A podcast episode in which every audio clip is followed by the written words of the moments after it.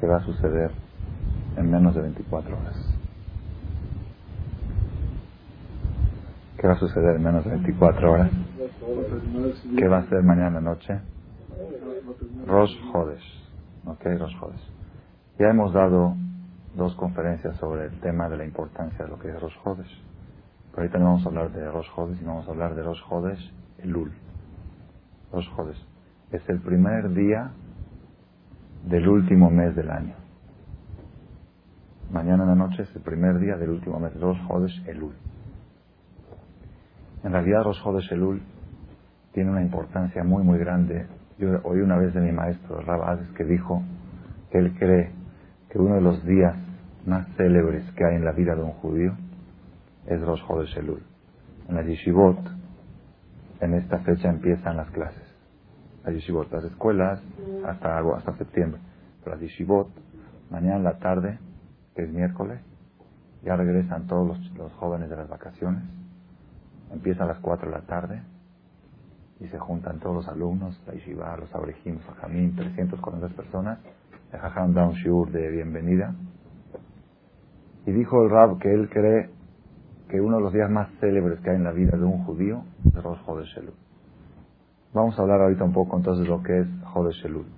¿Cuál es la trascendencia de Chodesh Elul? ¿Cuál es la importancia de Chodesh Elul? ¿Qué es lo que, qué es lo que implica este mes? Les vamos a dar varios enfoques. En la, noche de hoy vamos a tratar de dar tres explicaciones de la importancia que tiene Chodesh Elul.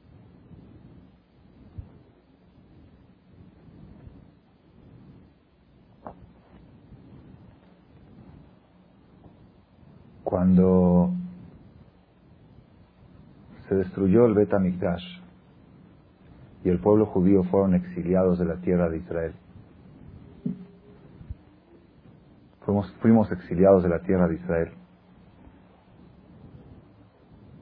Es como hemos mencionado antes de Tisha es como un hijo que fue echado de casa de su papá, corrido de casa de su papá.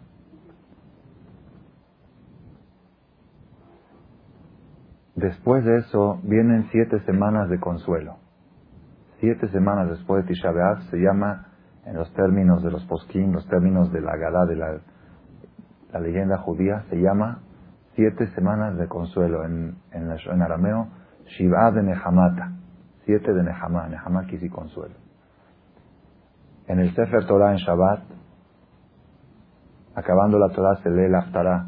Hay siete Haftarot de consuelo. La primera es Nahamu, Nahamu a mí, Shabbat Nahamu. La segunda es Batomer Zion Zabani Hashem, que Dios dice, así como una mujer no se puede olvidar de su hijo, yo no me puedo olvidar de ustedes. La tercera es Anoji, Anoji, Humenahemhem, Aniaso, Alalonuhama, perdón. Esta semana vamos a leer Anoji, Anoji, Humenahemhem. Son siete semanas desde Tisha B'Av hasta Rosh Hashanah, siete semanas de consuelo. ¿Ok? Después de la destrucción del Betamigdash, surgió una discusión entre Dios y el pueblo de Israel. Una discusión increíble, mamás es increíble, y van a ver cómo esta discusión se aplica en todos los sectores de la vida. ¿Cuál es la discusión? Dios se enojó con Israel, los corrió de su casa. Ok, ahorita la discusión es quién tiene que pedir perdón. ¿Quién tiene que dar el primer paso para lograr un acercamiento? Dios dice, Hashem dice, Shubu Elai Veashuba Alejem. Acérquense a mí y yo me acercaré a ustedes. Y el pueblo judío le contesta, Ashivenu Hashem Eleja Benashuba. Tú acércanos y luego nos acercaremos. Es una discusión increíble. Esa discusión sucede, si vamos a tomar el ejemplo de Shira Shirim, el cantar de los cantares. Todos sabemos que el cantar de los cantares es un, un amor entre el enamorado, el hombre, que es Dios, y la mujer, es el pueblo de Israel. Todo el Shira Shirim es un romance. Si estuviera escrito el Shira Shirim en español, uno pensaría que en el templo decimos groserías. Porque ahí habla de los pechos de la mujer y del cuello y de tu belleza y quiero acostarme contigo en el campo. así está. Dejado de en línea Bakefarín, Ashkima, la Keramim en los viñedos. Es todo un romance que todo tiene explicaciones profundísimas. La Gemara dice, Kola Shirim Kodesh, todos los cantos, las poesías que están en la Biblia, hay diez poesías en la Biblia, Shiratayamas, Yashim Moshe, hay diez poesías, Batashar Deborah, todas las poesías son Kodesh, santas. Shira Shirim, Kodesh Karashim. Shira Shirim es santo de los santos. Lo más santo que hay en todas las poesías bíblicas es Shira Shirim. Y siempre he sabido, es un tema aparte para otra plática, otra conferencia, donde está la santidad, ahí está también la tum'a, lo contrario de la santidad. Donde está el nivel más alto, si tú quieres saber dónde está el nivel más alto de santidad, busca dónde está el nivel más alto de, impureza y ahí vas a encontrar el nivel más alto de santidad. Es algo increíble. Maimónides dice que el alma judía, si no tuviera la Torah, ¿cómo pudiera saciarse? Con la música. La música es lo más espiritual de lo material. La música es lo más espiritual de lo material. Dentro de todo lo que hay en la materia, lo más espiritual es la música. Sin embargo, ¿dónde está toda la corrupción? ¿Dónde está toda la drogadicción? ¿Dónde está todo lo que es el SIDA? El homosexualismo, todo eso no está en los cantantes. ¿Dónde está todo, todo el erotismo? En la música. Entonces quiere decir que agarraron algo muy elevado y lo usaban para más bajo. Cuanto más bajo se usa algo,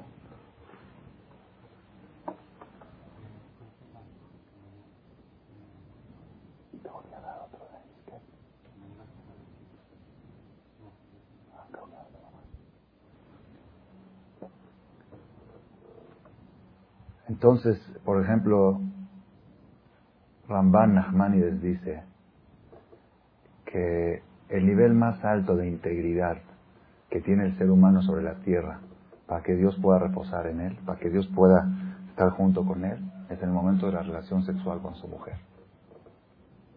El momento de la relación íntima es el momento de integridad máxima que puede llegar el ser humano. ¿Por qué? El hombre es mitad, la mujer es mitad tanto en el alma como en el cuerpo. Cuando se casan, se juntan las almas. En el momento de la relación sexual se junta también el cuerpo. Se hace uno completo y en ese momento puede reposar. Por eso fue tan grave el pecado de, de Reubén que le cambió la cama a su papá. Porque la cama, si trae la cama de los patriarcas, ahí reposaba, ahí reposaba la divinidad de Dios. Y sin embargo, nosotros sabemos que lo más bajo que hay es el sexo. Entonces quiere decir, volvemos a lo mismo. Donde vas a encontrar la impureza más grande, ahí está la pureza más grande. Igual el Shira Shirim. El Shira Shirim aparentemente es la parte de la Biblia más baja a nivel, lamentablemente en Israel hay una discoteca que usan frases de Shira Shirim. Hacen cantos de Shira Shirim. No hay algo más erótico que el Shira Shirim. Eso representa una relación amorosa entre el Creador, que es el hombre, y el pueblo de Israel, que es la mujer. ¿Ok? Y aquí viene la discusión. Cuando un hombre se enoja con su mujer, se enojaron por X motivo, ¿ok? ¿Cuál es el problema? Ya decidieron que ya, ya, ya tenemos una semana sin hablarnos, ya es mucho, ya es mucho. Hay algunos que dicen que no, que una semana no es mucho. Hay gente que dice, ya dos meses es mucho. Pero una semana, la Gemara dice tres días, el que no le dirige la palabra a su compañero tres días, transgrede cada segundo la prohibición. Lotis y la deja, no odiarás a tu hermano en tu corazón es como comer una chuleta de puerco cada segundo. Es la, misma Torah que dijo no comas puerco, dice no odies a tu compañero en tu corazón. ¿Qué es odio? No, yo no lo odio, nada más que estoy enojado, estoy molesto.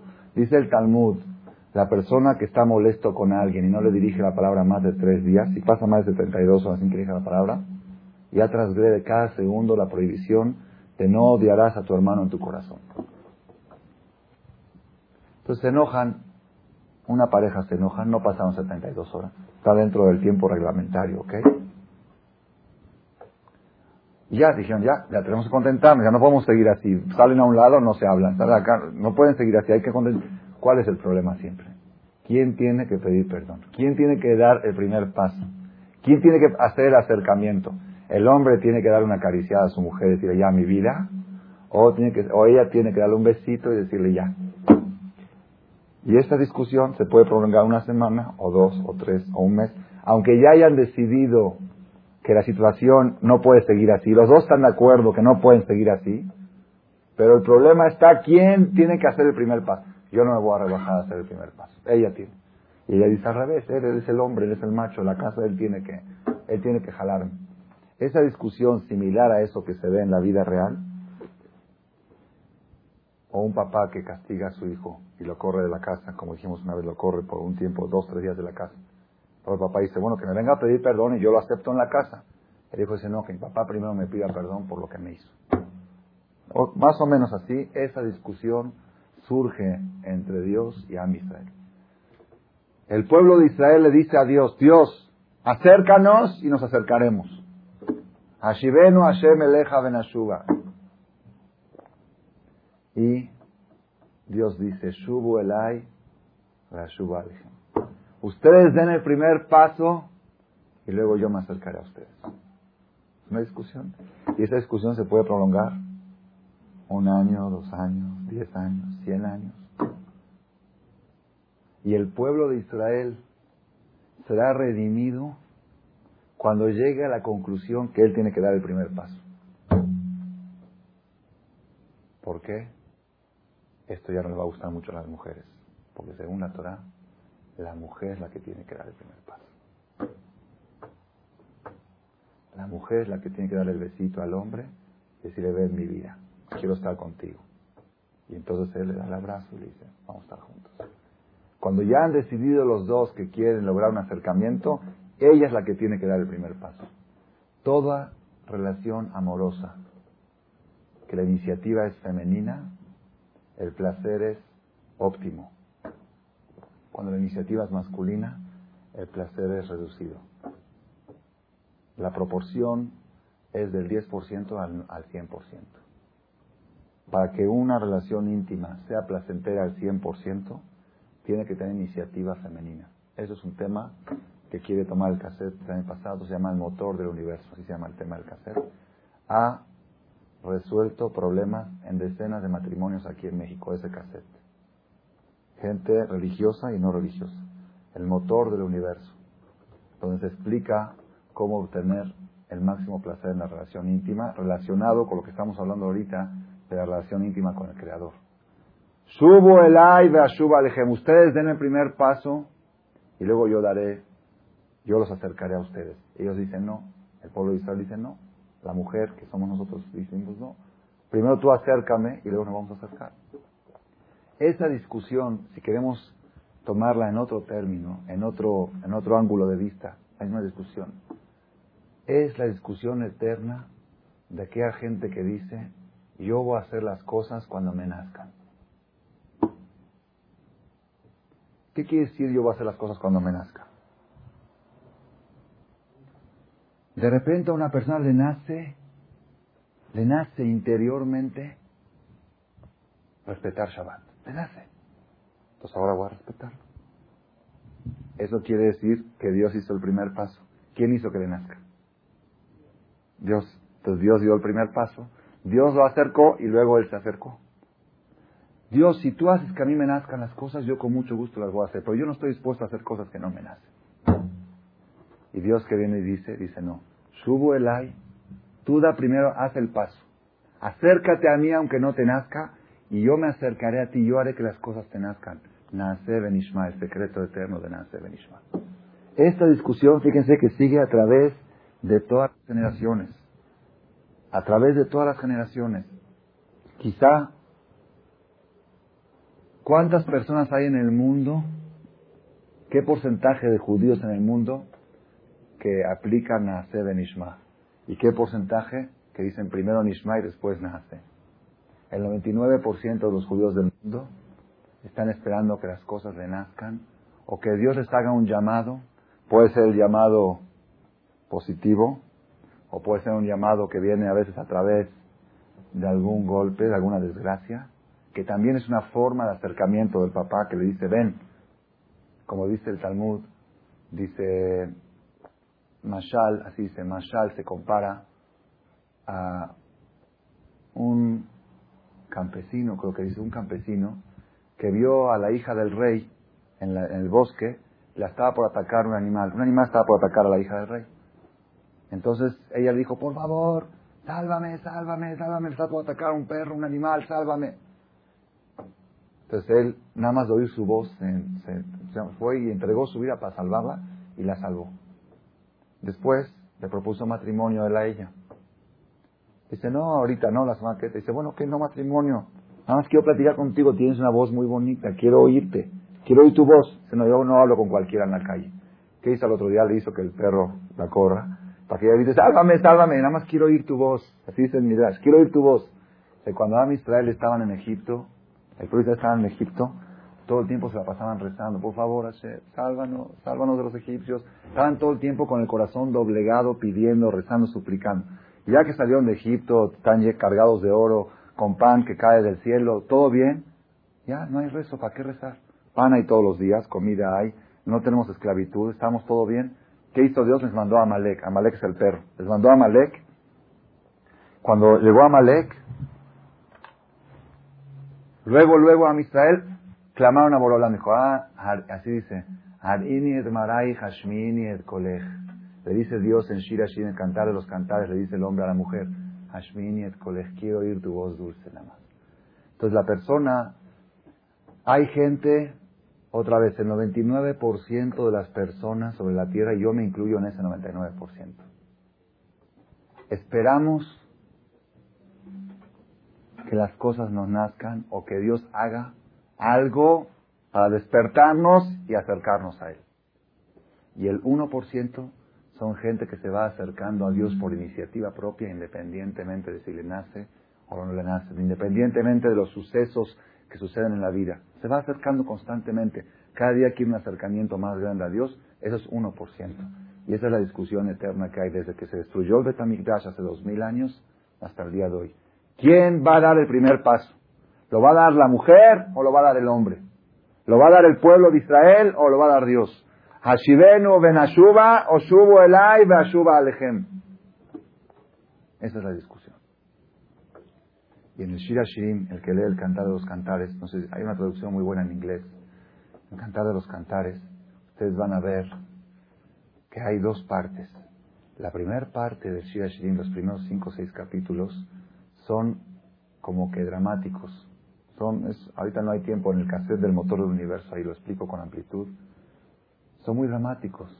La mujer, ahí dice así, dice, Dodili Vanilo, dice la mujer, mi querido para mí y yo para mi querido. Mi querido para mí y después yo para mi querido. Si mi querido, así dice la mujer, si mi querido me trata bien, se porta bien conmigo y todo, entonces yo soy para mi querido. Dodili Vanilo, ese es el punto de partida de la mujer, el orgullo femenino que dice, si él me trata bien, yo le correspondo. ¿Qué pasa ahí? Ahí cuenta el Shirashirim. Llega el marido a la mitad de la noche, a las 12 de la noche, una de la mañana. Se está mojando, está lloviendo afuera. Toca la puerta, sí, sí. Dodi, como dice el Pasuk, Dodi Fek. Toca la puerta el querido, el hombre. Y dice, Pitjili, ábreme. Ajoti, Rayati, Yonati, Tamati, mi hermana, mi compañera, mi paloma, mi, lo que quieras. Le dice palabras dulces, ábreme por favor las puertas. Sheroshin Blatal, que Buzotai resiste el aila. Mi cabeza está llena de rocío, de lluvia que está lloviendo, está nevando. Ábreme la puerta. ¿Qué le contesta la mujer? Pashati escutonti. Ya me quité la bata. Era flojera volverme a poner. Ya me lavé los pies. Ejaja tanefen, ¿cómo me los van a volver a ensuciar? En el tiempo de antes, el piso era de tierra, no había asfalto. Entonces ya me lavé los pies para dormir, ya me bañé. Ahí está, ¿cómo me voy a ensuciar otra vez los pies? Me voy a parar. Oye, tu marido se está mojando afuera, se está, se está nevando. Sí, pero ella le da flojera de abrirle la puerta. Sí, se me quité la bata, me da flojera de ponérmela. ¿Qué hace? Dodi Shalach Yadom Mi querido extendió su mano desde el hoyo, desde la mirilla que había para ver, metió la mano por ahí. Oye, ábreme, me estoy mojando.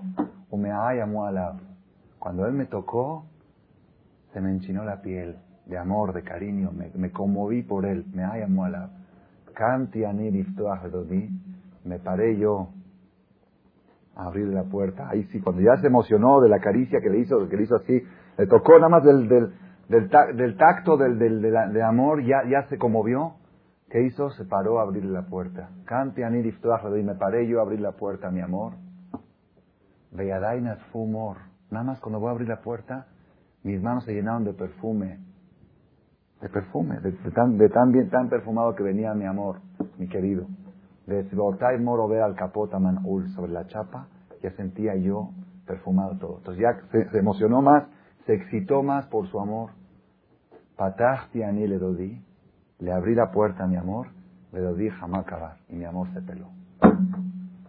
Así está en Shia Shirim, Hamak Abar, Hamak se escabulló. Nafshia se abre veró. Mi alma se salió, como si se, desvivió, nada más de oír su voz, alcancé a oír su voz. Le grité, Bikashtiu, velo metzatiu. Que era ti, velo, lo busqué y ya no lo encontré. Que era ti, velo anani. Le llamé y ya no me respondió. Dijo, ah, cuando yo te busqué, a ti te daba flojera de abrirme la puerta, ahorita búscame tú. Metzaún y me encontraron las patrullas en la calle. ¿Qué le pasa a una mujer en bata gritando en la calle? A Sobebi va a ir las patrullas. Y Kuni, Petzauni, le pegaron, la hirieron. Dime y me quitaron mis joyas. Shomerea Homot. Ishbati etchem, benot Yerushalayim. Les hago jurar a ustedes. Le decía a toda la gente por la calle, los hago jurar. Y Tinseu et si encuentran a mi amor, mata Gidulo. ¿Qué le van a decir a él? ¿Qué tienen que decir amor? Sheholat Avani, que estoy enferma de amor. Estoy enferma de amor por él.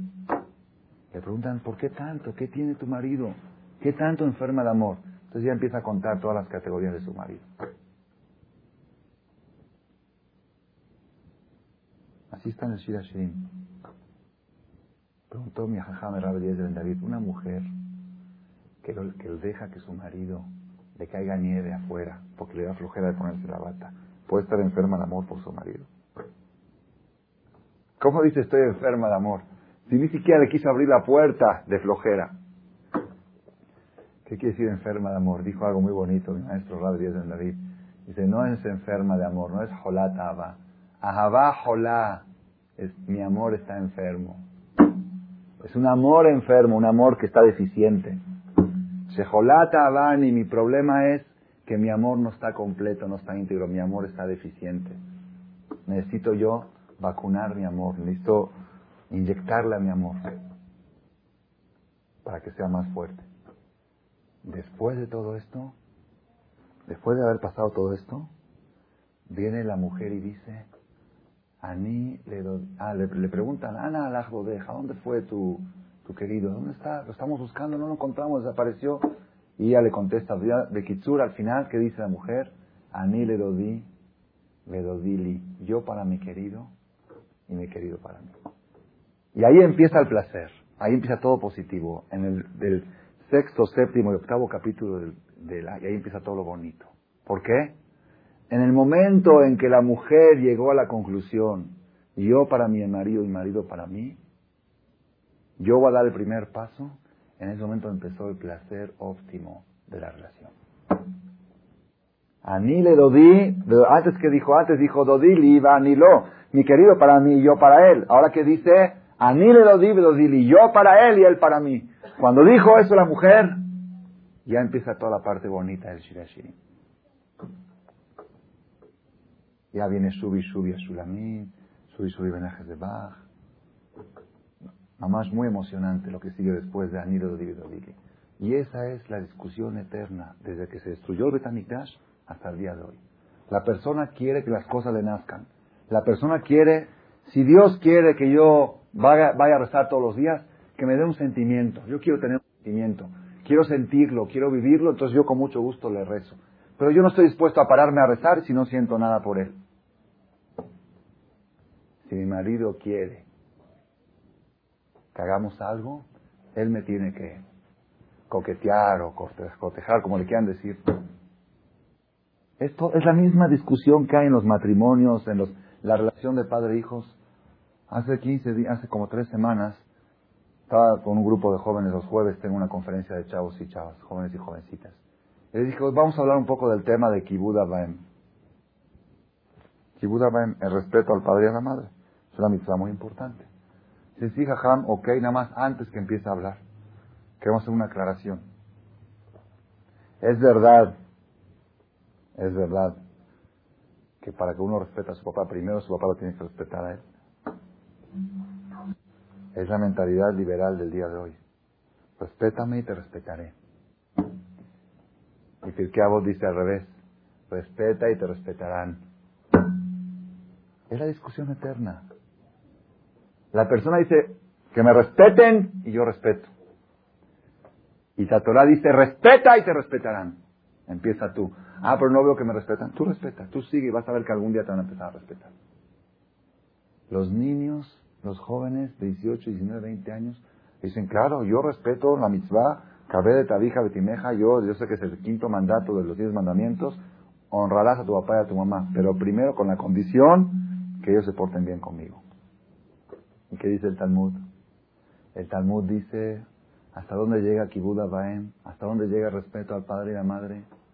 Dice el Talmud, si está un hijo dando una conferencia ante mil personas y viene la mamá y le da dos cachetadas en público, el hijo se tiene que quedar callado y besarle las manos.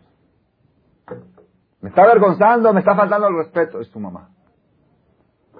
¿Hasta dónde llega Kibula Baem? Viene tu papá, así trae el Talmud. Si tu papá viene y agarra una cartera llena de dinero tuya, llena de dinero. Cada quien se imagina una cantidad que le duele a uno. Y agarra la cartera y la avienta al mar, al excusado. Si puedes evitarlo, tienes derecho a evitarlo. Si ya lo hizo, tienes que quedar callado y besarle la mano, papá, dame una veraja. ¿Por qué? El abaem es incondicional. Incondicional. Independientemente, aunque sea un papá rasha, papá rasha, aunque sea un papá, tiene que dijo respetarlo.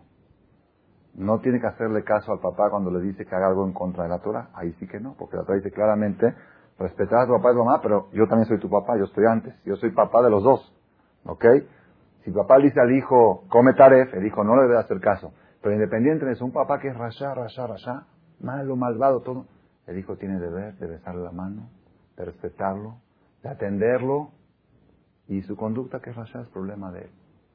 El kibud Baem de la Torah es mucho más profundo que lo que la gente cree en la calle. Volvemos otra vez al tema. Por eso dije, este tema abarca todos los sectores, matrimonio, padre-hijo, Dios y, pueblo de Israel, socios, familias. ¿Quién tiene que dar el primer paso? En la sociedad, respeta y te respetarán, o que me respeten y respetaré. Es anile dodili dodili dodili va anilo. En el momento, en el día en que la persona llegue a la conclusión que él tiene que dar el primer paso y luego viene la consecuencia positiva, cuando la persona llegue a esa conclusión, ya se logró la Geulah, se logró el Mashiach. Si no es el Mashiach de todo el pueblo de Israel, logró, logró la Geulah propia, privada. Cada quien tiene su propia destrucción y su propia construcción. En el momento en que la persona decida, yo haré las cosas independientemente de si me nace o no me nace, independientemente de cómo se conducen conmigo, yo me conduciré. Si la persona llega a esa conclusión, ya logró la Geulah propia. Logró la Geulah propia.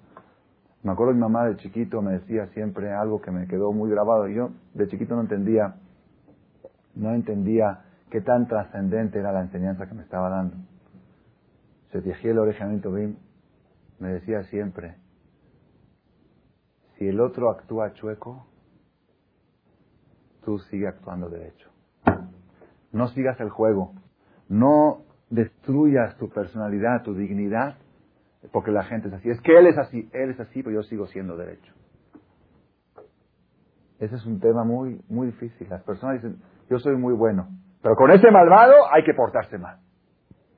Malvado es problema de él. Yo voy a cuidar mi dignidad. Yo voy a cuidar mi honradez, mi sinceridad. Eso es Shubu alejem. Eso es Naase de Nishma.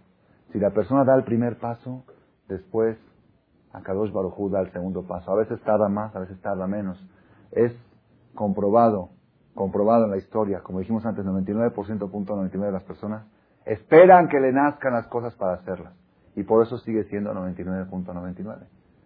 ¿Cuántas personas han visto ustedes en la historia que de repente les nació? Muy poco.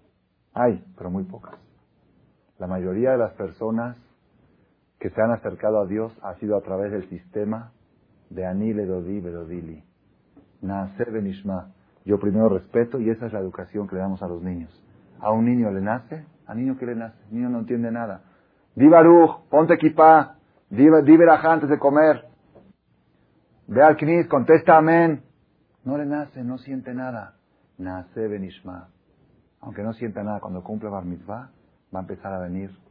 Todo lo que él hizo de chiquito, desde, desde los cuatro años, todas las verajot que dijo, todos los modani, toda la música. Hay gente que dice, déjalo, es niño, que coma. No hay que coma, que diga verajá. Primero que aprenda a decir verajá. Si quieres educar a tu hijo, que todo lo que recibe debe de agradecer, que nada, que nada, es, que nada es de él. Los niños crecen con la idea de que todo el mundo le debe. Todo el mundo le debe. Y cuando crece, sí, pues los papás, así le quiero esto, toma, quiero esto, toma. Cuando crece el niño a los 15 y 16 años, sale a la calle a cobrar sus deudas. Y la gente dice, no, yo no te debo a ti nada, yo creo que tú me debes a mí. Y ahí están los problemas sociales. Desde chiquitos, desde, desde que empieza a tener un poquitito de conciencia, hay que educarlo, nada se te debe. Papá, dame esto. Primero di. Se pide por favor, se dice gracias. Desde chiquito. La verajá es una, es una es, una, es un freno. De repente niño quiere una paleta, se la va a meter. Verajá, Baruch, Baruch, Atá, una, viva. Oye, pero si no entiende, no entiendes, nace Benishma. Lo va a hacer y después cuando sea grande el efecto, la energía que todas esas actitudes espirituales han generado en el, en el corazón y en el alma del niño se van a reflejar después de su tefilín. Es muy difícil esperar que un niño después de, después de tantos años educarse liberal, liberalmente que de repente a los 13 años, 14 años empieza a cuidar y a respetar. Ese es el sistema de Jinuj. Mucha gente no entiende. Dice, ¿qué hay? ¿Qué entiende el niño de carne y leche? ¿Qué entiende el niño de taref o kasher? Que coma queso, que coma esto. Ok, yo soy grande, me cuido, pero el jazito tiene hambre. Jazito tiene hambre. Jazito tiene hambre. Como me dijo un señor, una persona que Barminan, un hombre mayor que está enredado con una mujer casada. Él casado y ya casada, pero con otros. Y me prometió que antes de Kipur la va a dejar. Me vino a preguntar si tiene que ponerse tefilín o no. Si sigue poniéndose tefilín o es una contradicción. O que es otro tema, ¿no? Lo que la respuesta que le di. Pero el otro día lo encontré y le digo, ¿cómo sigue? ¿Ya, ya la dejó? Dice, no, jajá, poco a poco, ya estoy reduciendo la frecuencia, poco a poco, ¿no? Le digo, pero ¿cómo poco? ¿Saben qué me dijo? Es que no puedo herirla. No puedo herirla. Le dije, si supiera usted cuánto la está hiriendo cada vez que la toca, cuánto la está destruyendo, destruyendo su alma, esa mujer no puede tener jamás relaciones con su marido. Una mujer que tuvo una relación amorosa con otro hombre después de casada, jamás puede volver a vivir con su marido. No hay perdón, aunque el marido la perdone. Dios no la perdona. La está destruyendo. Shelosha y Ordim Leguinam Benamolim, tres bajan al infierno y no suben. Abale Shetish, uno de ellos es que tiene relación con una mujer casada. Lo harán de los pecados más graves. La teshuva de esos, una teshuva que quiere borrar ese pecado, son 300 ayunos y Gilgule Shele, Gisurim. Son cosas impresionantes. No la quiero herir. No la quiere herir, la está destruyendo, no hiriendo. Hay gente que dice, haram el niño, que coma queso, haram. Tiene hambre, jazito, pobrecito, tiene hambre. Pobrecito, pobrecito de su alma que la estás envenenando con comida no kosher. Tienes que tener más lástima de su ¿Por qué? El niño con tortillas y frijoles no le va a pasar nada si sigue comiendo toda su vida. ¿Cuántos hijiros hay que en su vida no han probado un pedazo de queso? Y viven bien, están gordos ya. Fíjense. ¿Verdad o no? Pero si come algo que no es kosher, su alma se va a envenenar y después a los 16 años de repente empieza a decir groserías, insultar a sus papás, a su mamá. No sé qué le pasó a mi hijo, le agarró un ataque de locura. No hay de repente. Que tienen que saber que no hay de repente, todo es acumulativo. Todo se va acumulando, esa información que se va acumulando. Un taref por acá, una grosería por allá, una televisión por acá, una playa mixta por acá, mujeres desnudas por acá, pornografía por allá. De repente a los 16 años, hijo grosero, déspota, irrespetuoso. ¿Qué pasó? De repente, no sé qué le pasó a mi hijo, de repente. No hay de repente. No existe de repente. Una vez dijo mi maestro, Rabbi de David, dice algo impresionante. De cuando un niño, cuando un niño, a los un año, dice por primera vez papá, cuando es el primer hijo. ¿Cómo se siente? Riquísimo, papá o mamá. ¿Qué dice primero? Depende, ¿no? Ok. Hay así, hay así. Dice papá. De repente dijo papá. Dijo, ¿cómo de repente? De repente un día, un día, aprendió a decir papá un día. Así, hoy, hoy aprendió a decir papá. Dice, no, no, no, no, no. Desde el primer día que oyó papá, papá. Se fue entrando. Papá, papá. Sale papá. Así es, no es que de repente en un día cambia. Piensen un poquito, puede ser que en un día, uh, hoy, hoy recibió inteligencia y dijo papá, no, lo fue asimilando y esto esto está basado en una historia que sucedió verídica. Hay testigos presenciales. Sucedió esto en, creo que sucedió en Alepo o en algún país de Oriente. No sé si en, en Damasco, en Alepo. Sucedió que un goy árabe, un goy árabe de 40 a 45 años, estaba en el hospital en estado de coma o estaba muy enfermo y estaba delirando. Cuando hablan habla sin saber lo que están diciendo. Y vieron que estaba diciendo un lenguaje distinto al, al árabe, no estaba hablando nada, estaba diciendo otra cosa. Era algo distinto. Entonces mandaron, les pareció un poco hebreo, mandaron a llamar a un rabino judío. Vino el jajam y oyó que estaba diciendo el Zohar. Zohar, la Kabbalah, lo de la Kabbalah es en arameo, no es hebreo, es arameo. Estaba leyendo el Zohar de memoria. Decía, el Goy, en la cama. ¿Cómo puede ser? Quizá tengo reencarnado un alma judía, no puede ser. Investigaron a fondo nada de reencarnaciones.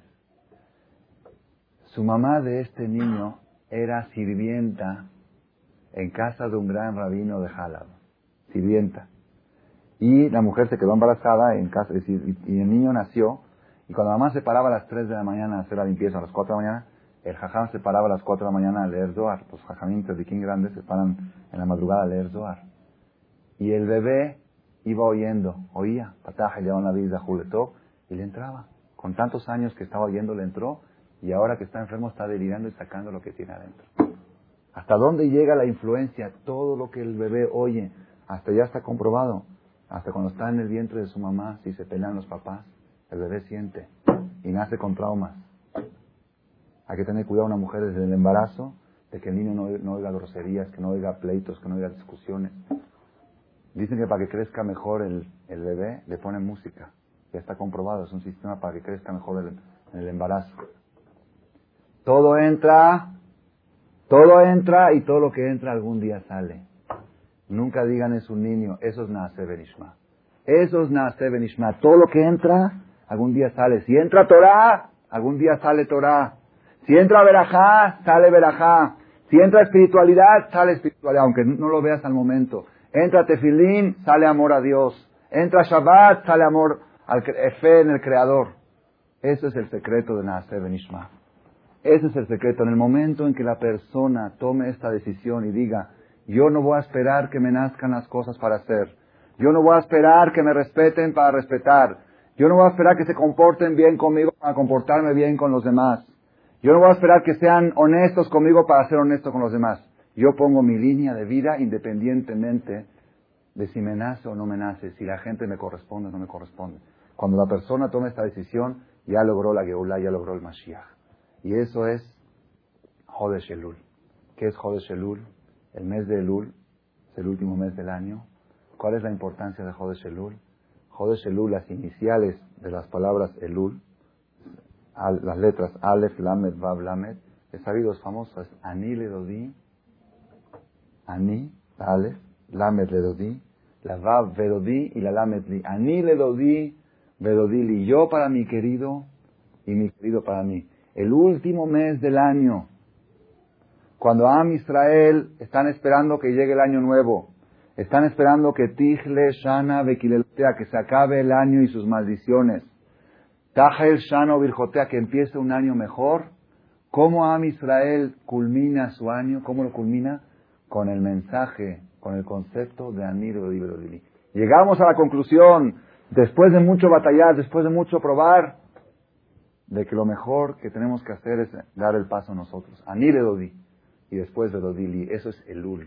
Esa es la importancia de Jodesh. Por eso Jodesh Elul, dijimos antes, que es uno de los días más célebres que hay en la vida del judío, es Rosh Jodesh Elul, la noche de mañana. ¿Por qué? Porque si la persona toma el mensaje de este mes, decir, ahora yo voy a dar el paso, no voy a esperar que me nazca. ¿Qué hace la gente en Jodesh Elul?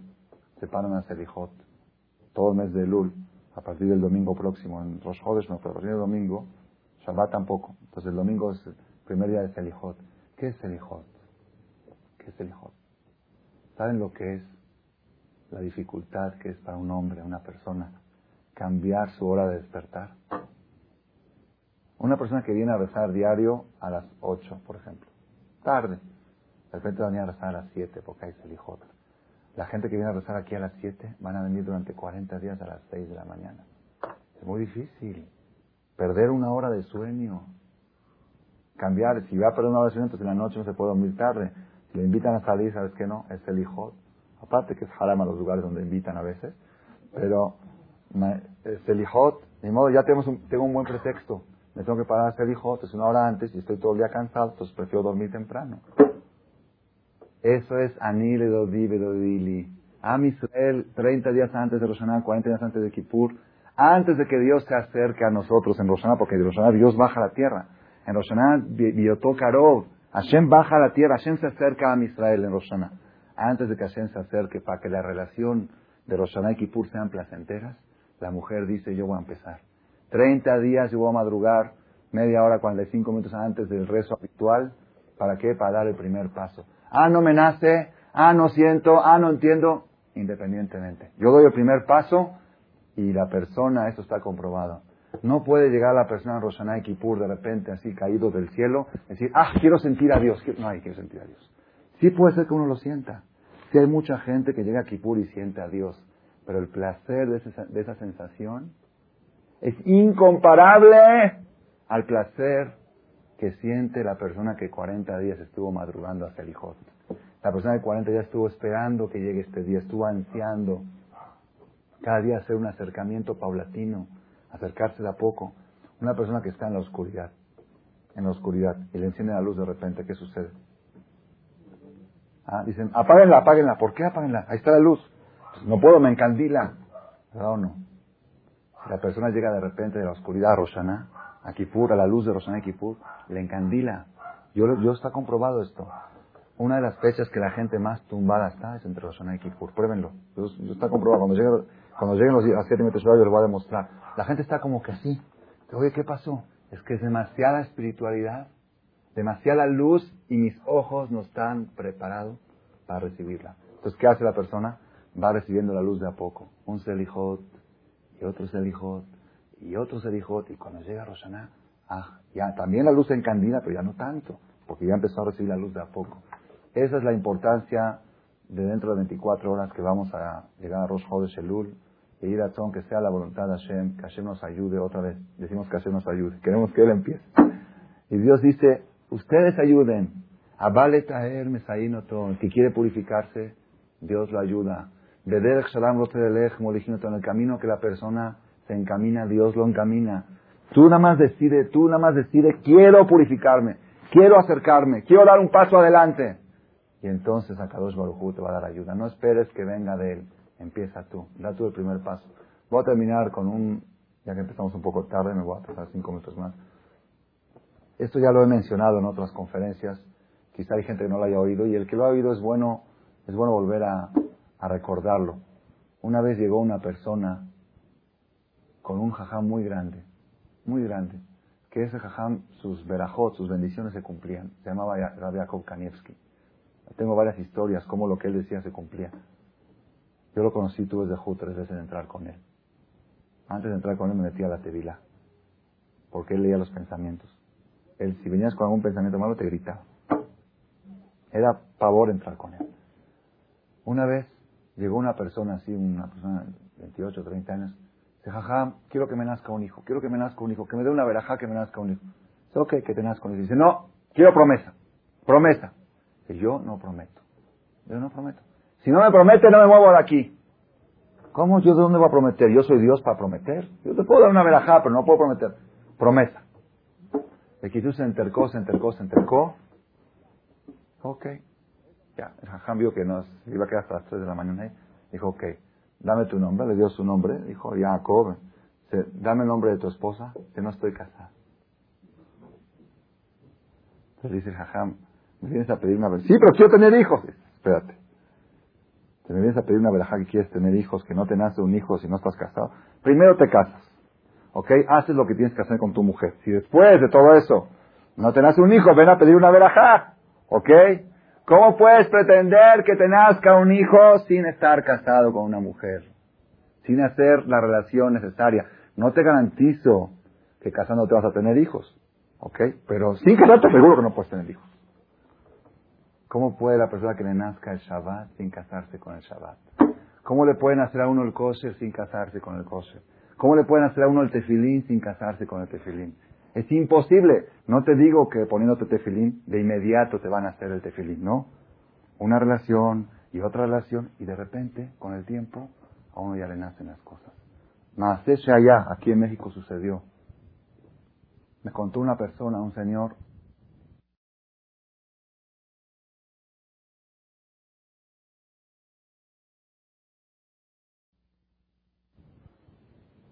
¿Se está poniendo tefilín? No. Tengo 20 años que no me pongo tefilín. ¿Cómo? Ponte tefilín. Dice, yo, la verdad, yo necesito que me den una explicación. A mí, si me das una explicación que me convenza, yo me pongo tefilín. Yo no, no voy a hacer las cosas por hacerlas. Le dijo esta persona, me lo contó él mismo, le dijo esta persona, ¿sabes qué? Dijo, mira, yo no soy jajam. Yo no sé explicar. Yo sé que el tefilín es bueno, pero no sé darte explicaciones. Dice, bueno, entonces no tienes lo que hablar conmigo. Dice, vamos a una cosa yo voy a ir a estudiar, me voy a preparar, voy a aconsejarme con rabinos grandes, que me den todas las explicaciones del tefilín, y dentro de 15 días aquí nos vemos, y yo te doy todas las explicaciones, y si te convences, te lo pones. Ok, está todo hecho. Tú ve y estudia. Dice, nada más una cosa, aquí traigo un tefilín. De mientras, practica, para que cuando ya te convenza, ya no sea tan nuevo. Practica, ponértelo todos los días. A ver, cómo, para que te acuerdes cómo era, para que ya el día que te convenzas no se te haga tan difícil. ¿Cómo que no hay ningún problema? Si vas a practicarse. Le dejó el tefilín. Llegó después de 15 días con un folder preparado con todo material sobre explicaciones de tefilín. Así bien preparado todo. Dijo, ya vengo bien preparado. Ven, tengo toda la explicación. No me des ninguna explicación. Jamás en mi vida voy a dejar de ponerme el tefilín. El cambio que hubo en mi vida en estos 15 días no lo puedo explicar. Nace benishma. Haremos y entenderemos. Anile dodi, el, el poder de las acciones el poder de que la persona tome iniciativas sin esperar que Dios tome la iniciativa. Ese es el secreto de Jodesh Elul. Ese es el secreto de la Geulah, de la salvación, del consuelo de Am Israel. La construcción del Bet Amigdash. Quizá no logremos nosotros este año, ojalá que sí, quizá no logremos construir el Bet Amigdash y traer el Mashiach para todo Am Israel. Pero podemos traer el Mashiach cada quien a su casa, cada quien a su hogar. Podemos lograr la salvación, la redención, la reconstrucción de nuestras vidas. ¿Cómo? Tomando esta decisión. Anile dodi, pero dili. Eso es Jodesh Elul. Que tengan Jodesh Tou Meborah.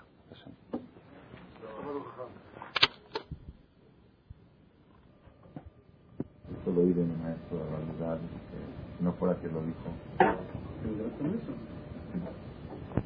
Los días más festivos para Am Israel. No, no,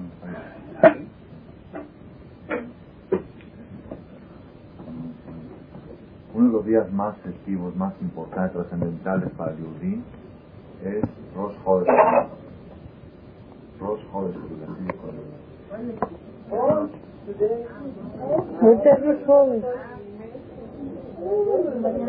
ya, ya valía la pena que viniera, ya valía la pena que viniera.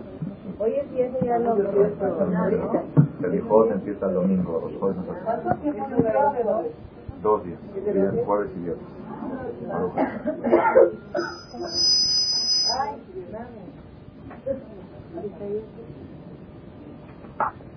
En las yeshivot concluye concluyen las vacaciones. Aunque en las escuelas siguen las vacaciones dos semanas más, en las yeshivot, las vacaciones concluyen y todos los hoy en la tarde, como hoy en la tarde, a las 4 de la tarde, regresan a la yeshiva, llenan todas las yeshivot, decenas de miles de alumnos pueden estudiar Torah, bajorim, abrijín, y hacen una, una conferencia de bienvenida, un shiur de bienvenida a los de inicio, shiur Tijá se. Y ahí, así inician las yeshivot por el Shelul. En realidad, he sabido en la un mes estudio de Joder Shelul equivale a un año de estudio en otros meses. Así es la, la constancia, la dedicación, el ímpetu, las ganas, la emoción, todo lo que, la conmoción que hay en el mes de Lul. El mes de Lul es algo muy especial, muy, muy especial en todas las yeshivot del mundo. Y esto ya tiene tradición, tradición desde hace muchos años, no es ahora, no es nuevo. Sino en Europa cuentan que había gente, empresarios, empresarios, gente de mucho dinero, que en Joder Shelul se iban de vacaciones. No a Acapulco, ni a Piedra Cuesta, ni a. ¿A dónde se iban de vacaciones? Empresarios dejaban encargados sus negocios. Yo le digo ahorita a un señor, vete 40 días a estudiar una yeshiva. ¿Qué me dice? ¿Cómo va a dejar el negocio? ¿Cómo lo dejaste dos meses, Entonces ellos se programaban sus vacaciones. ¿Cuáles eran sus vacaciones? El mes de luz dejan encargados sus negocios con gente gerente.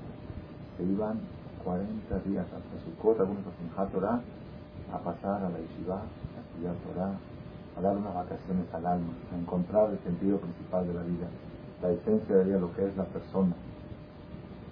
Eso es, eso es este. Joder Shelul es muy importante. Hay muchas, muchas este, ideas que se han dicho sobre Joder Shelul hay muchas iniciales que se han encontrado. Ayer vimos la conferencia, que ahorita no va a dar tiempo a repetirla. Estoy poniendo muchos que que está muy bueno. Dicen que está muy bueno. Este, se llama, ¿cómo se llama el de? No, no le pusimos nombre. Ok. Anire los Anire los Ok. Ayer fue. ¿Quién da, ¿Quién da el primer paso, el hombre o la mujer? Ese fue el tema. Amir de los días en, en Shira Shirin, oigan esta última, a ver quién no tiene que darse en, eh, en Shira Shirin hay Dodili, Vanilo, hay Amir Dodili, es la discusión que hay desde que se destruyó el Tanitash hasta el día de hoy, por eso no se construye. Hasta que el pueblo dice, hasta que la persona decida darle el primer paso, entonces va a lograr la regular, la regular propia y la regular general. El 99% de las personas están esperando que Dios les haga hacer las cosas para hacerlo. Y ellos dicen, no, tú primero haces y luego te van a hacer. Es el tema del cassette de ayer, la conferencia, es que hoy está muy interesante. Vamos a agarrar otra acepción de José Lul, que han encontrado iniciales en la Torah que están con el paso de José Lul. ¿Cuál es otra, señora Miriam? Morada Miriam. Ah, otra. De Lul, a ver, ¿qué sabes de Lul? Sí. No, no, iniciales del Umar Hashem lo queja, es de la es de la Que Dios va a perfeccionar tu corazón y el corazón de tu descendencia. Dice la Torah que cuando la persona haga teshuva, a causa de le va a hacer mi brit, mira su corazón. Dice mira su corazón. ¿Qué es utilidad? Quitar una capa. O sea, Dios va a quitar la capa del corazón, la capa negativa, para que sea positivo. Y es, dice el Pasuk, es de la de le vamos a dejar a tu corazón y al corazón de los esas, esas cuatro palabras es le va a dejar es le va es la palabra de luz hay otra más a ver cuál te acuerdas ¿cuál? Isle Reu está buena esa es de Purim un nombre de su compañero ¿qué otra? hay una rarísima que yo nunca entendí nunca entendí ¿qué tiene que ver esa con Joder Shelus? Dice el Pasuk, este, Inale Ado Besantile Hamakom. ¿Sí la oyeron? No, no, no. En la Perashá dice, La Elohim Inale Ado Besantile Hamakom Asheyanu Shama. Inale Ado Besantile Ha es Elul. Iná es Ale, Leado Besantile Ha. ¿Qué quiere decir Iná Leado? Iná viene de la son de accidente, Teuna. Lo Teune Lejará. Si Dios provocó un accidente en sus manos que asesinó a alguien, atropelló a alguien o mató a alguien, de Santile Hamakom Shama. Dios puso un lugar que se escapan, había ciudades de refugio. Cuando una persona, ah, Ibliklat, ciudad de refugio. Entonces esas cuatro letras forman el luz. Forman el luz. ¿Qué quiere decir? Cuando una persona, Balminan, Balminan, lo aleno, lo aleno, lo aleno, sin querer, llegó a asesinar, atropelló a alguien con el coche, o estaba haciendo un trabajo con el hacha, se le escapó el hacha y cortó la cabeza a alguien, Balminan, en forma accidental, pero con algo de negligencia, sí, accidental, pero un descuido. En el coche iba muy rápido, un descuido. O sea, no fue Balminan con mala intención. Y llegó a a lo más grave. Es muy duro, muy duro. Leí un artículo en una revista de Israel, un artículo de entrevista con gente que han asesinado, atropellado gente en su vida, que han matado. Esa gente queda traumada para toda la vida. Ellos le piden, hubo casos que llegan a la justicia y le piden al juez que lo metan al bote. Le pide al juez que lo metan a la casa. Porque él se siente tan mal que quiere de alguna manera, de alguna manera explicar. Leí en ese artículo algo que me dejó impresionado, eso es para otra conferencia. Cuenta que una mamá que la niña a su hijo, pues, cuando fueron a la justicia, fueron al juicio, se acercó el atropellador, el chofer se acercó a la mamá para decirle así, para consolarla, para hablarle palabras así, para tranquilizarla. No quiero hablar contigo, eres un asesino. Así le dijo a la mamá. Se sintió muy mal. Otro caso hubo en Beneverac hace muy poco tiempo. Mañana una niña de cuatro años iba a la escuela y al cruzar la calle la atropelló un coche. Entonces, este, cuando estaban sentados de luto, la mamá del niño mandó que quiere hablar con el chofer, que quiere que venga el chofer. Llegó el chofer a la casa a dar pésame y dijo la mamá, tienes que saber que ese niño estaba destinado a morir. La mamá le dice, tú no has hecho nada. De todos modos tenía que morir. Tú fuiste, tú tienes que hacer tu teshuva y todo, pero a mí no me has hecho ningún daño. Y que no creas que tenemos algo en contra de ti. Para eso, a mí la diferencia Maben venir de Benjamín. Esa es, esa es la Torah, esa es la emuná que da la Torah. ¿Ok? Entonces la Torah dice cuando una persona eh, mató a alguien sin querer, probablemente, ¿no? cualquier familiar, cualquier familiar tiene derecho a vengar la sangre de su familia. Goel. Puede venir cualquier familiar y matar al asesino en venganza por, por hasta hoy en día también por, en venganza por otra vez. sí pero en venganza por el descuido si uno mató a un ser querido tiene derecho no no, no es a hacerlo pero si lo llega a hacer no se considera crimen. Si el familiar se vengó la sangre de un de, un familiar de él que lo mataron por descuido por por, por negligencia. Bueno así es buena pregunta. Hay que abrir los libros hay que investigar pero así es el tiempo no es la conferencia de hoy es buen es buen tema para profundizar en él pero así dice la Torah. Goel Adam El familiar de la sangre, él va a matar al asesino de fin. O donde lo encuentren lo pueden matar. Entonces, ¿qué solución? Pero dentro de todo, fue sin querer, no fue a propósito. Una persona que mata a propósito tiene pena de muerte. Uno que mató sin querer.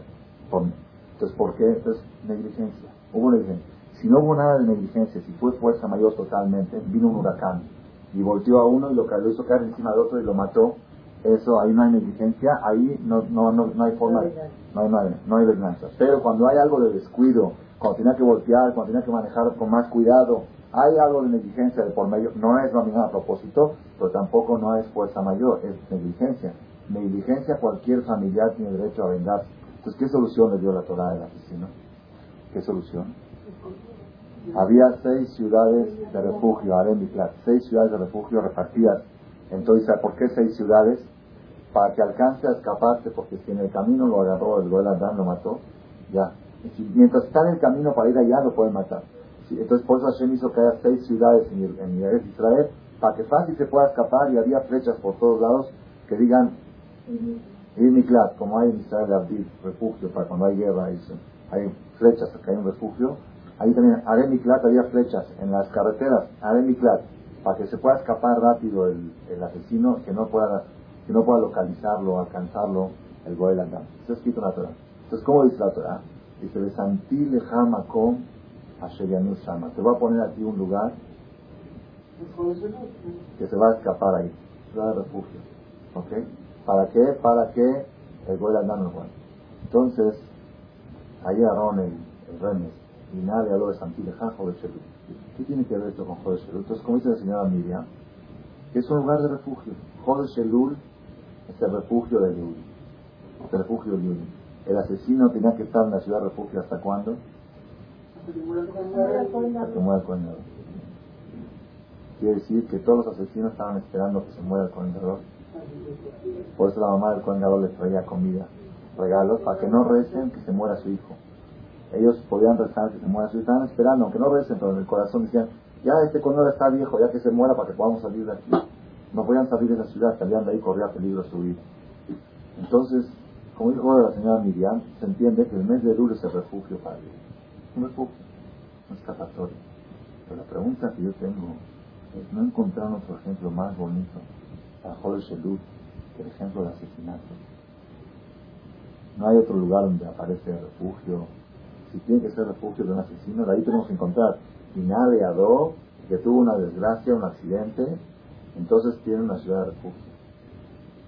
Porque la gente no sabe dónde Ok, pero el asesinato es un ejemplo no, no muy bonito para Joder Shelul. Es decir, yo sentí como que digo, ¿cómo no, no encontraron otro lugar? Todos los demás insinuaciones que dice Anilio Dido, Didi, Mash, todos están relacionados directamente con la Teshua. Aquí te lo relacionamos con el refugio de un asesino. ¿Qué tiene que ver esto? Entonces esto es un museo muy, muy grande, muy grande, no más impresionante, impresionante dijo el Rab, un Rab, que dice, en, la, en el cementerio, arriba de la, de la, esta, de la lápida, ponen penun, ¿qué es penun? Ponikva, aquí está enterrado, y abajo dice fulano de tal, Ponikva, penun, Dice Jajam que él camina por la calle y ve puro, ve puro penun. Ve penun, en la calle ve penun, ¿por qué? Dicen, esta persona podría haber sido un sadik, podría haber sido se enterró un sadik. Cuando la persona no saca a luz su potencial, se considera que se asesinó a sí mismo. Se considera un asesino de su potencial espiritual.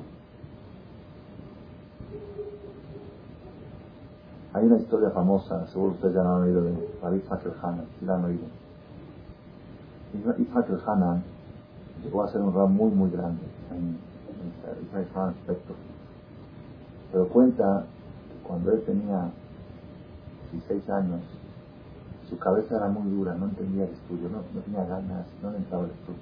Entonces cuenta una historia así que un rab, un rab muy grande en, Europa hizo una, un relato teórico, metafórico de Hakel Hanan. Hakel Hanan es un rabino que sufrió mucho para poder estudiar Torah y llegó a ser un gran rabino. Entonces él hizo la, la metáfora así. Dice, este Isaac Hanan entró a estudiar a la yeshiva a los 14, 15 años, no le entraba al estudio, no tenía ganas de estudiar. Ya llegamos a los 16 años, 17 años, dijo, ya, yo no soy para estudiar, yo nací para estudiar. Dejó la yeshiva, se fue a trabajar. Se fue a trabajar, bien kasher, abrió su negocio, su trabajo, le fue muy bien. Hizo acá, ayudó a pobres, ayudó a casar novias. Por supuesto, Shahrit Mihai Kominyan estudiaba Torah dos, tres horas todos los días. Formó un hogar maravilloso. Trajo hijos al mundo, una familia numerosa. Educó a sus hijos en el camino de la Torah. Ocupó parte en la labor social de la comunidad. Todo lo que era Rohamí, él estaba primero para ayudar. Y así pasó su vida. Llegó a ser un gran hombre, un hombre muy decente, de dinero, de acá, de Bar Jefe, de Shamayim, de Torah, de familia. Cuando ya llega su edad avanzada, 120 años, sus hijos y nietos están alrededor de su cama, van a despedir al tío, al abuelito, el abuelito les dice instrucciones que tienen que seguir el camino de la Torah, el camino de Dios. Es mamás, no, así mucha, mucha bondad, lo que máximo uno se puede imaginar de, de benevolencia, de bien. ¿Ok? El Señor falleció, sube a Shamay, su Neshama, su alma sube a Shamay, y dos carreteras, dos caminos. Uno a la derecha dice Gan Eden, y otro a la izquierda dice Leina, infierno. Entonces él solito, ¿a cuál va? No, no hay, no hay nadie en el camino. ¿De cuál carretera voy? Yo toda mi vida hice mis más Sintorim, ayudé a gente. ¿A dónde va? Directamente se va para el camino del lado derecho. Empieza a caminar por la carretera y oye en el micrófono una voz que dice un batcol, dice, Ishak el Hanan, Smola, Ishak el Hanan a la izquierda.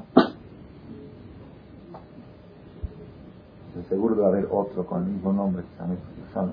Debe ser algún rasha que tiene el mismo nombre. Ishak el Hanan, Smola. Él sigue, ni siquiera se volteó. A mí, Mapito Smola, yo Smola, yo qué tengo que ver con Smola, qué tengo que ver con la izquierda. Toda mi vida estuve con la mano derecha ayudando a la gente, qué tengo que ver yo con el lado izquierdo. Y vuelvo otra vez la voz y dice, no, no hay otro, te hablamos a ti, Smola. Se voltea. ¿Y yo? ¿Yo, Smola? Más, City. ¿Qué hice? Yo, Smola, ¿por qué Smola? Tienes un veredicto, una sentencia de asesinato. Asesino. Estás, estás sentenciado, juzgado por asesinato y destinado a irte al lado izquierdo. Si a mí, es mi razasti, ¿a quién asesiné? ¿A quién no le di vida? Yo le daba vida a gente que estaba por morir. Yo hacía Bikur Jolim, yo hacía Ahnasat Orjim, yo ayudaba a pobres, ayudaba a casar novias. Yo asesinato, ¿a quién asesiné en mi vida?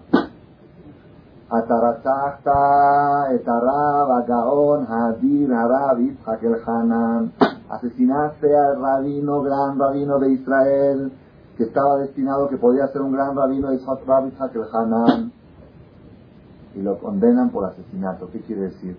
A la persona no lo, no, no, Ah, al final sí. sí nos están contando la hipótesis de lo que hubiera sucedido. Está muy bien contado porque tienes el ejemplo en vivo, en vivo de que llegó a ser un rab muy grande de Israel, llegó a ser trascendental todos los libros que él escribió y toda la Torah que le enseñó, llegó a ser tan, trascendental en, Euro- en Europa, pero a los 16 años tuvo la duda si seguir en la yeshiva o dejar la yeshiva. Y si él hubiera tomado la decisión de dejar la yeshiva, aunque hubiera sido religioso, aunque hubiera someter Torah, ¿por qué? A la persona no juzga, no le juzgan por lo que hizo, sino por lo que fue. Es lo más duro de todo. Lo más duro, lo más preocupante que tiene que tener, esto se puede hablar en un grupo pequeño, lo más preocupante que tiene que tener la persona en su vida no es qué es lo que está haciendo, sino qué es lo que podría hacer. Si él está aprovechando, está explotando todo su potencial. ¿Qué potencial tiene? Cada quien tiene que sacar a luz su potencial. Y si no saca a luz su potencial, aunque sea bueno, aunque no haga daño, hay gente que dice, yo no hago daño a nadie, yo no hablo mal de nadie, yo no molesto, no me meto con nadie, yo soy buena persona. El que no hace daño a nadie, ustedes saben la historia, la conté una vez, los, los gatitos, los corderitos tampoco no hacen daño a nadie. Tiene buen corazón. ¿Alguna vez vieron la sonará de un cordero? ¿Habló la sonará? No. ¿Ofendió a alguien? No ofende a nadie. No hace la sonará. Inclusive está dispuesto a dar su carne para que la gente la coma. El cordero es muy bueno, sin embargo, nadie quiere ser corderito, ¿verdad o no?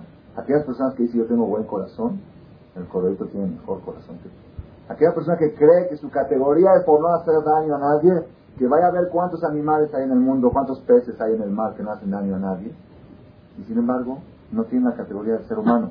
La categoría humana no es no hacer daño a nadie, no es no hacer el mal. La categoría humana es sacar a luz el potencial que tiene cada uno. Y si la persona, pero por eso hicimos en la Tefilá Roshaná, en Musaf, ahorita estoy traduciendo el Mahrot, estoy traduciendo, falta poco, justo estamos por esa parte. Ahí dice, cuando Dios cuenta las acciones de las personas, Atazo Germa, Seolam, que no se, ni una, ni una acción se, se olvida, Después dice, después de todo dice, Maase y Shufkudato. ¿Qué dice Maase y Shufkudato? Las, las acciones de la, de la persona, Ufkudato, ¿qué es? Tafkid. Dice, son dos juicios. Un juicio es Maaseish. Un juicio te juzgan por las acciones tuyas si son buenas o malas. Claro, la persona que se cuidó de no hablar la sonora es algo muy bueno. La persona que se cuidó de no hacer daño a nadie es algo muy bueno. Le van a dar pago por eso. Primer juicio es las acciones de la persona. Claro que sí, es lo más importante. Pero segundo juicio, después de que ya te dijeron, ya eres bueno, no has hecho daño a nadie y te has portado bien, ahora viene oscurato, tu misión en el mundo. ¿La cumpliste? ¿Sacaste a luz tu potencial? Y eso es, una vez dijo un rab, dice, a la persona, haz de cuenta, una persona que se llama Reuben, no lo van a juzgar por qué no fuiste Moshe Rabén. Le van a preguntar por qué no fuiste Reuben. ¿Por qué no fuiste lo que tú podías hacer? ¿Por qué no fuiste todo tu potencial? Cada persona y persona tiene una misión en el mundo que solamente él la puede hacer. Nadie en el mundo la puede hacer más que él. Y eso es, y eso es, por eso, por eso, eh, ahorita vamos a, hablar de eso. Por eso, cuando quisieron buscar unas iniciales para Joder Shelur, buscaban iniciales de asesinato. Joder Shelur es para aquellas personas que durante toda su vida han asesinado a su potencial y quieren ahorita escaparse a una ciudad de refugio y volver a resurgir, a resucitar su potencial. Eso es Joder Shelur. Joder Shelur es agarrar que cada persona se tome a sí mismo en sus manos y que diga, bueno, ¿quién soy yo? ¿Quién, quién soy yo? ¿Qué, qué tan ¿Qué tan esencial soy yo para el mundo? ¿Qué he hecho yo en el mundo? Pues, desayunar, hay 6 mil millones de personas que desayunan, comen también, se nata en bañarse también. ¿Qué hago? ¿Qué, qué, qué, cosas trascendentales hago yo en la vida? Cada persona, educar a los hijos, enseñarle una palabra de Torah al hijo, enseñarle a decir Baruch Hashem, hay pocas personas que lo hacen, eso es trascendental, porque esa educación le entra y él va a educar a sus nietos. La persona tiene que buscar que su vida se transforme de algo pasajero a de algo eterno. Transformar todo lo que es perecedero en algo eterno, en algo nitri. Y eso es Jodesh Shelur. Si nosotros en Jodesh Shelur, ahora como dijeron ustedes, ¿cómo puede saber la persona cuál es su misión? ¿Cómo puede saber la persona? Es buena pregunta. No. No, la Torah no dice la misión particular. En los tiempos de antes, en los tiempos de antes, uno acudía al profeta y el profeta le decía, tú viniste al mundo para eso. Así no se Hoy día no tenemos profecía, es una de las consecuencias de la destrucción del Betamigdash. Pero les voy a decir un secreto, cómo la persona puede encontrar cuál es su misión. ¿Cuál es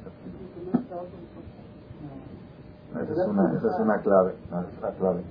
No, cuando la persona siente algo que le cuesta mucho hacerlo,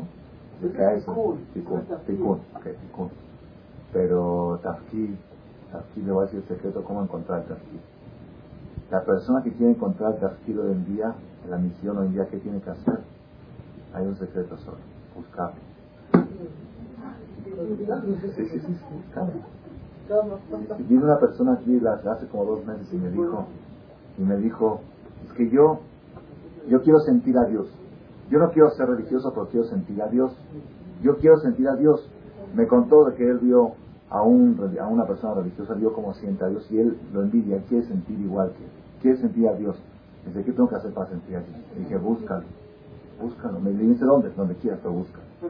El que busca, el que busca su misión, Dios lo va a iluminar y la va a encontrar. El problema es que la gente realmente se escapa de compromisos se escapa responsabilidades, tiene miedo de encontrar su misión.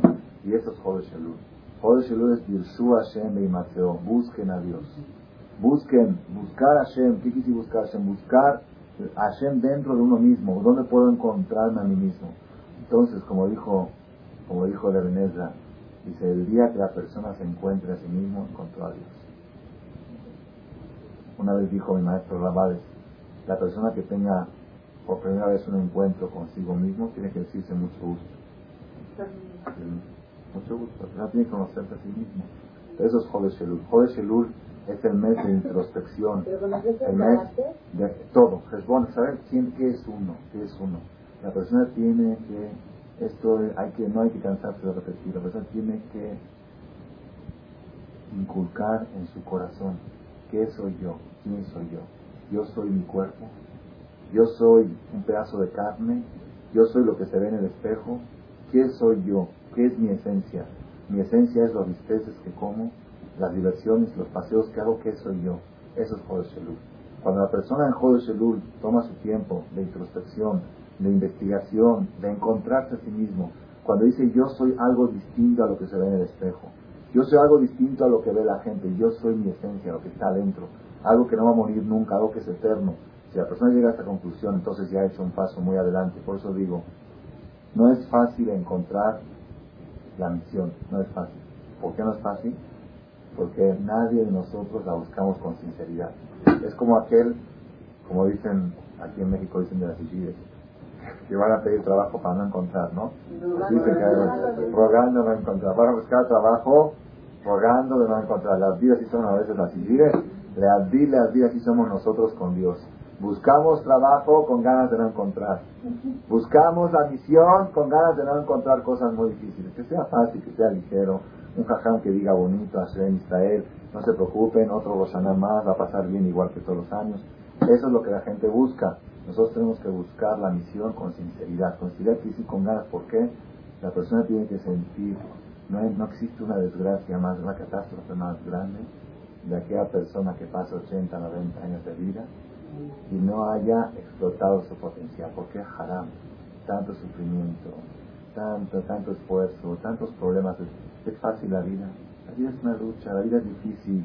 El niño desde chiquito, desde el día que nace, nace con cólicos, dolores de estómago, con vómitos, con problemas acá y luego acá, allá, dentistas, y es, todo, todo problema. Después se casa uno y educa a los hijos y criarlos, después crece uno y vienen otros sufrimientos. Tan, tan dura es la vida, haram, haram, que la persona no haya sacado la esencia de la vida. Eso es lo que tiene que uno en Jodesh tomar de Jesús esa introspección. Por eso Jodesh Elul tomaba las iniciales de asesinato. ¿Qué tiene que con asesinato? Es un asesinato. La persona que pasa 90, 100, 120 años de su vida y no ha logrado sacar adelante su objetivo, es un asesinato. ¿A quién asesinó? ¿A quién? A sí mismo. Es un autoasesinato. Como dicen, dicen que el, que el holocausto judío, el auto-holocausto judío que está teniendo el pueblo de Israel los últimos 30 años, es mucho más grave que tuvo con Hitler. Porque Hitler mató 6 millones y nosotros cada año perdemos un millón de judíos con la asimilación. Cada año un millón de judíos. No sé cómo dar la cuenta, porque si somos 15 millones, y dicen que hay en, en, en París hay 80%, en Argentina y en Estados Unidos 50%. Tiene que ser más, pero todos modos los estudios dan que cada año hay un millón de judíos menos en el mundo. Eso es el auto-holocausto. Igualmente el asesinato. El asesinato, cuando la persona se asesina a sí mismo, ¿qué quiere decir? Que la persona no aprovecha su potencial. La persona dice, yo vengo a este mundo a comer bien, a dormir bien, a pasarla bien, a disfrutar. Todas esas cosas están permitidas con la condición de que esté en la categoría de secundaria. Si está en la categoría de secundaria es permitido. Si la persona lo tiene eso en primer lugar, es haram, es pecado. Cada comida que la persona come es un pecado, lo tiene como primario.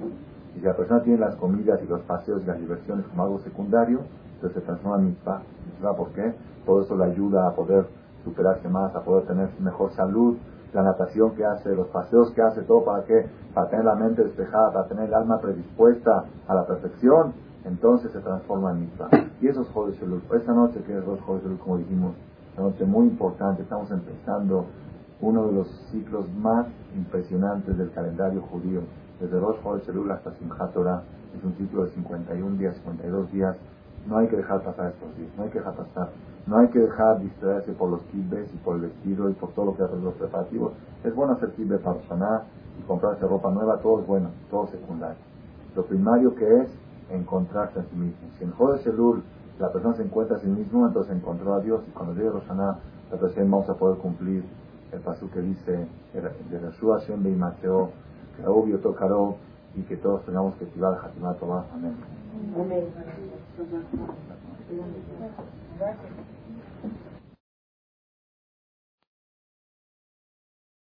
Gracias por su atención a este Sigur del Rav Malek.